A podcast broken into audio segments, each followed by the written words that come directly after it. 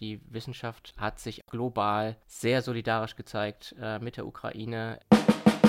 Das ist mittlerweile auch schon das vierte Mal, dass in der Schweiz ein Tierversuchsverbot zur Entscheidung stand und die sind immer bislang abgelehnt worden. Dass es eine bewusste rechtswidrige Verzögerung ist, wenn so ein Antrag, der offenbar plausibel und gerechtfertigt ist, nicht von der Behörde äh, genehmigt wird. Tierversuche und Politik, das ist äh, einfach eine Gemengelage, die immer wieder auch Reibung erzeugt, sagen wir mal so. Fabeln, Fell und Fakten. Der Podcast über Tierversuche. Hallo und herzlich willkommen, liebe Zuhörerinnen und Zuhörer, zu einer neuen Folge Fabeln, Fell und Fakten. Heute wieder eine Schlaglichterfolge, in der wir aktuelle Themen besprechen wollen. Wir, das sind Professor Johannes Beckers, wie immer mir aus München virtuell zugeschaltet. Er ist äh, Professor am Helmholtz-Zentrum München und an der TU München, forscht, wie wir in der letzten Folge gehört haben, an Diabetes. Und ich bin Roman Stilling, von der Ausbildung her Neurobiologe und arbeite für die Informationsinitiative Tierversuche verstehen. Hallo Johannes. Hallo Roman, grüße dich. Grüß dich. Roman, wir haben, glaube ich, heute eine besondere Situation. Ich denke, wir können nicht einfach so Business as usual machen. Ich glaube, wir müssen kurz ja. darüber reden, was gerade in der Welt passiert. Äh, es gibt einen Krieg zwischen Russland und der Ukraine und das beschäftigt natürlich auch uns Wissenschaftler. Genau, also falls ihr euch jetzt in der letzten Folge schon gewundert habt, die ist natürlich schon vor der Invasion Russlands in die Ukraine aufgezeichnet worden. Und jetzt haben wir zum ersten Mal die Gelegenheit, äh, uns darüber zu unterhalten.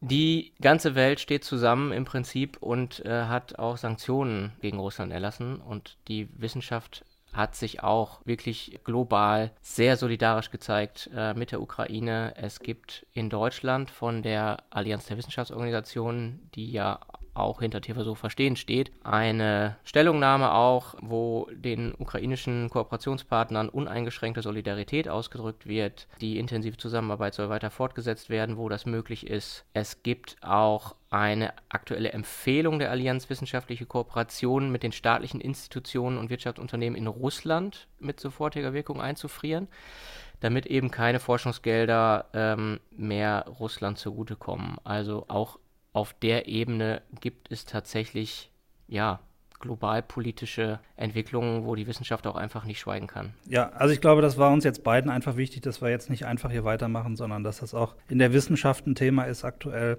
Roman, vielleicht können wir das äh, verlinken äh, zu der Sendung hier irgendwie, wo man das findet, dieses, äh, diese Stellungnahme der Allianz der Wissenschaftsorganisationen. Ja, das können wir auf jeden Fall machen. Genau. Gut, wie allen geht es äh, uns natürlich auch so. Ähm, man kann sich nicht den ganzen Tag nur damit beschäftigen. Wir wollen natürlich auch über andere aktuelle Entwicklungen sprechen. Und ein Thema, das wir in den letzten Schlaglichtern besprochen haben, war die Volksabstimmung, das Referendum in der Schweiz. Dort ja. standen ja zwei ja, Initiativen zur Abstimmung für die Bevölkerung, einmal in der Gesamtschweiz und einmal nur im Kanton Basel. Und das Ergebnis äh, vom Februar ist direkt am 13. Februar bekannt gegeben worden. Beide diese Initiativen sind mit großer, deutlicher Mehrheit abgelehnt worden. Mhm. Vielleicht sollen wir noch mal kurz sagen, worum es in den beiden Referenten gibt. Ich weiß nicht, ob alle das genau wissen. Das eine war ja das Ja zur Tier- und Menschenversuchsfreien Forschung, äh, kurz gesagt. Äh, da ging es also darum, alle Arten von Forschung an Tieren und Menschen einzustellen. Ähm, das war die eine Geschichte. Die war, glaube ich, in der ganzen Schweiz, stand die zur Abstimmung. Ja. Und so wie ich das gesehen habe, gab es da kein einziges von den 26 Kantonen in der Schweiz, die also dafür gestimmt hätten, diese Initiative zu unterstützen. Genau, mit fast 80-prozentiger Ablehnung ist es äh, beschieden worden. Genau. Von den Schweizer Bürgerinnen und Bürgern. Genau, und das zweite Referendum, da ging es ja um ein Grundrecht für Affen. Da hatten wir darüber diskutiert, äh, Roman, äh, ob das sinnvoll ist oder nicht. Und ähm, das war, äh, also im Kanton Basel stand das zur Entscheidung an. Und das ist auch äh, mit großer Mehrheit abgelehnt. Genau, da waren es äh, auch 75 Prozent, die, äh, die damit Nein gestimmt haben. Das also als Update dazu, das ist ja eine interessante Entwicklung, denn wenn man sozusagen vernimmt, wie die Diskussionen in der Öffentlichkeit normalerweise laufen, könnte man natürlich immer den Eindruck haben, dass alle komplett immer gegen Tierversuche sind. Und solche Referenden, wo es wirklich dann hart auf hart kommt und man sich entscheiden muss, ähm, gehen dann aber ganz anders aus. Das ist mittlerweile auch schon das vierte Mal, wenn ich das äh, richtig gelesen habe, dass mhm. in der Schweiz, also in den letzten Jahrzehnten, ähm, äh, ein Tierversuchsverbot äh, oder ähnliche ähm, Initiativen äh, zur Entscheidung standen und die sind immer bislang abgelehnt worden. Ja, ja. Ja, das ist ja interessant, das zu sehen, dass das also schon jetzt äh, nicht das erste Mal ist, dass äh, diese Frage dazu aufgekommen ist. Ich frage mich, was die Strategie dahinter, ob das so die Überlegung ist, wir machen das jetzt so oft, bis es irgendwann klappt, so nach dem Motto, steter Tropfen hüllt den Stein, oder ob da irgendeine andere Strategie dahinter steht. Kann ja auch sein, dass man das nur nutzt, um das Thema nochmal ähm, in das Bewusstsein der Menschen zu bringen. Ja, ich glaube, es ist ein bisschen beides. Ne? Also einerseits natürlich eine gehörige Portion Idealismus, den ich ja auch irgendwie lobenswert finde, dass man sagt, wir stehen für unsere Sache ein und wir sammeln dafür Unterschriften, dass es zu eben zu so einer Volksabstimmung kommt. Äh, die Schweiz hat ja eben dieses, dieses Instrument der direkten Demokratie und dann ist das ja auch nur legitim, wenn man das nutzt. Ähm, die Bürgerinnen und Bürger haben sich eben anders entschieden. Und äh, ja. die Frage ist natürlich klar, wie geht das in der Zukunft weiter?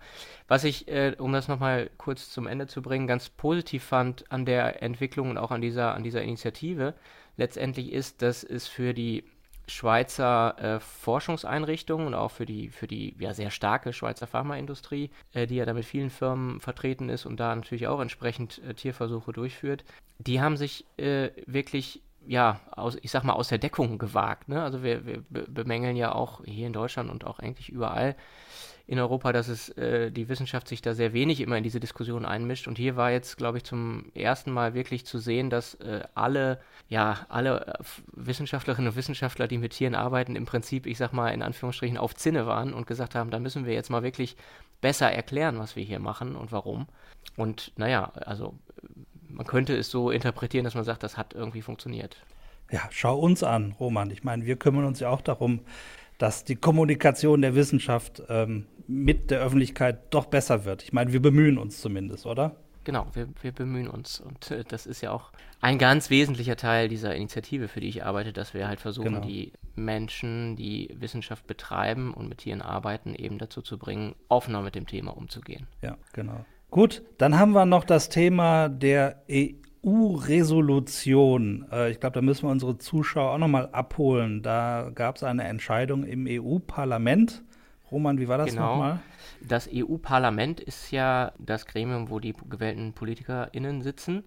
Und die hatten im September letzten Jahres einen Entschließungsantrag eingebracht, der auch mit äh, großer, großer Mehrheit im Parlament äh, positiv beschieden wurde, also beschlossen wurde, dass ähm, die EU-Kommission, das ist ja sozusagen die Regierung der, der EU, äh, doch aufgefordert wird, einen ähm, Aktionsplan zu erstellen, mhm. um möglichst schnell aus Tierversuchen auszusteigen. Ich sage mhm. jetzt mal so ganz verkürzt. Ne? Ja, es ging richtig um den Ausstieg aus der Tierversuchsforschung. Ne?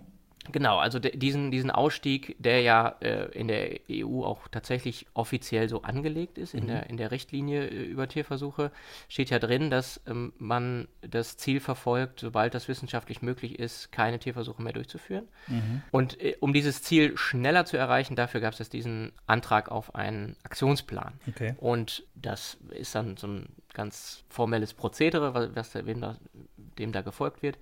Und die EU-Kommission hat darauf jetzt ein Antwortschreiben erstellt und veröffentlicht. Und darin sagt die Kommission, ich fasse das jetzt mal ganz flapsig zusammen, nö. also, nein, sie sagt nicht nö, aber sie sagt, ähm, wir. Da hast du aber, du hast aber jetzt irgendwie zwölf Seiten äh, der Antwort, äh, hast du sehr, sehr kurz zusammengefasst mit zwei Buchstaben. Nö. Ja, also wenn man jetzt böse wäre, dann könnte man das vielleicht so zusammenfassen. Ja. Aber ähm, sie, sie beschreibt erstmal äh, vor allen Dingen den Status quo. Und ich glaube, genau. was daran so ein bisschen auch zum Ausdruck kommt, ist, dass viele der Parlamentarier, die dafür diese Resolution gestimmt haben, auch nicht wirklich im Bilde waren, was die EU-Kommission auf den verschiedenen Ebenen eigentlich alles tut, mhm. um eben diesem Ziel äh, schrittweise näher zu kommen. Genau, und das hat die Kommission sehr ausführlich und klar nochmal dargelegt als Antwort. Ne? Genau, also äh, das Schreiben, äh, auch das können wir natürlich in den Shownotes verlinken. Das ist aber, ich sag mal, wirklich was äh, für äh, Nerds und Liebhaber. Ne? Mhm. Also das ist sehr äh, formelles EU-Englisch. Ähm, wo äh, ja sehr ausführlich dargestellt wird, die Resolution sagt das und wir tun dazu genau. das ähm, in verschiedenen Paragraphen und äh, Absätzen. Ja. Also. also so wie ich es verstanden habe, sagt die Kommission, ja, wir stimmen euch zu, aber das machen wir doch schon. So, so habe ich das irgendwie verstanden. Genau, also es ist relativ defensiv. Also es ist nicht so, dass da jetzt äh, gesagt wird, wir äh, arbeiten jetzt einen neuen Plan, wir mhm. stecken die Köpfe zusammen und machen jetzt und tun. Also da bricht jetzt nicht der, der blinde Aktionismus aus. Ähm, das war ja auch das, was so ein bisschen befürchtet worden war äh, bei den Wissenschaftsorganisationen.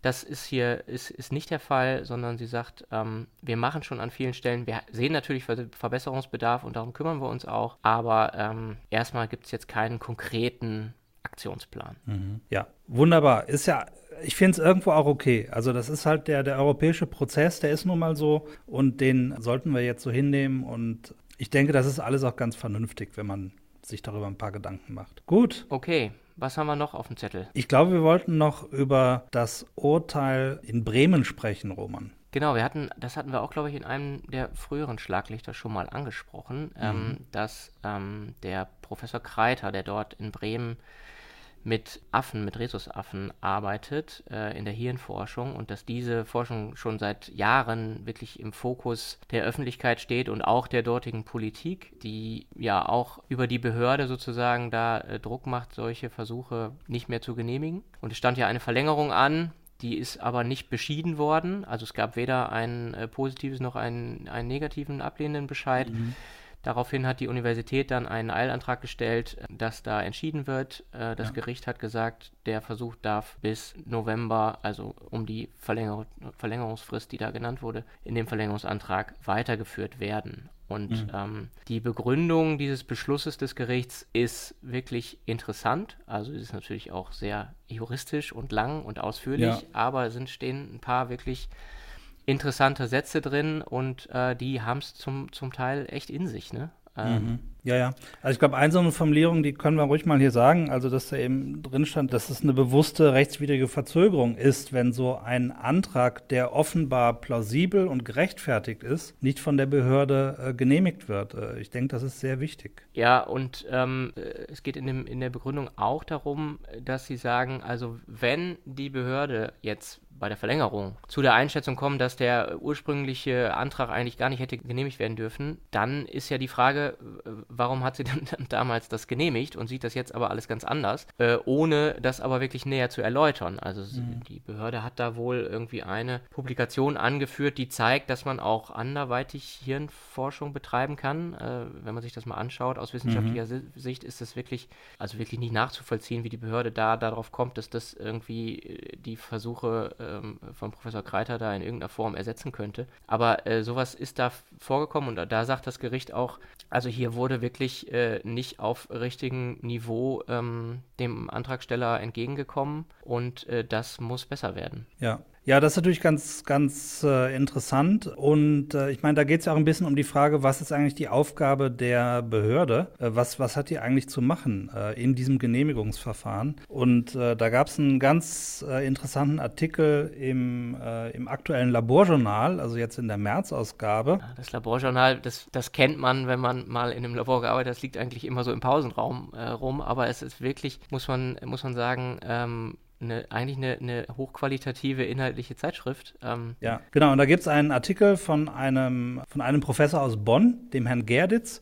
Und der befasst sich genau mit diesem Thema, äh, was, was denn diese Aufgabe der, der Behörde ist in diesen äh, in diesem Genehmigungsverfahren. Das ist sehr super äh, recherchiert und auch recht amüsant geschrieben. Ja, wobei weniger amüsant als wirklich eigentlich zum Teil doch äh, sehr treffend. Äh, ja, ich fand einige, mit, einige Formulierungen waren schon etwas spitz und äh, ich fand, das musste schon schmunzeln manchmal. Ja, ja, das stimmt auf jeden Fall. Ähm, ja. Aber äh, es geht halt genau um die Frage, also das Tierschutzgesetz, haben wir auch schon drüber gesprochen, ist ja ähm, verändert worden im letzten Jahr und es gab da eine Präzisierung in der Formulierung, was die Kompetenzen der Behörde bei der Prüfung der Antragsunterlagen angeht. Das hört sich so ganz trocken an. Das kann aber im Zweifel dazu führen, dass ja nicht ganz klar ist, was die Behörde eigentlich darf. Also kann sie einfach sagen, nee, das scheint uns hier alles irgendwie nicht so richtig gerechtfertigt, wir lehnen das ab. oder muss sie im Prinzip der wissenschaftlichen Einschätzung des Antragstellers oder der Antragstellerin äh, folgen? Mhm. Und die Einschätzung von äh, Professor Gerditz aus Bonn ist, dass äh,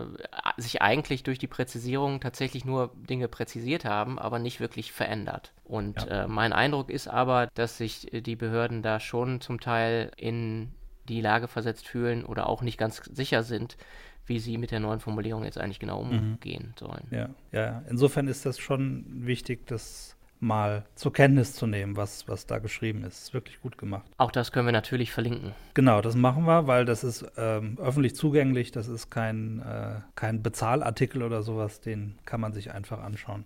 Wunderbar, Roman. Ich glaube, das waren die Themen, die wir für heute auf der Liste haben, oder? Genau, also wir haben äh, wenn's, wenn man so ein übergreifendes Thema äh, irgendwie haben will, dann würden wir sagen, äh, den Deckel kriegen wir drauf, ähm, wenn man sagt, äh, ja, Tierversuche und Politik, das ist äh, einfach eine Gemengelage, die immer wieder auch Reibung erzeugt, sagen wir mal so. Genau, da haben wir den Deckel drauf.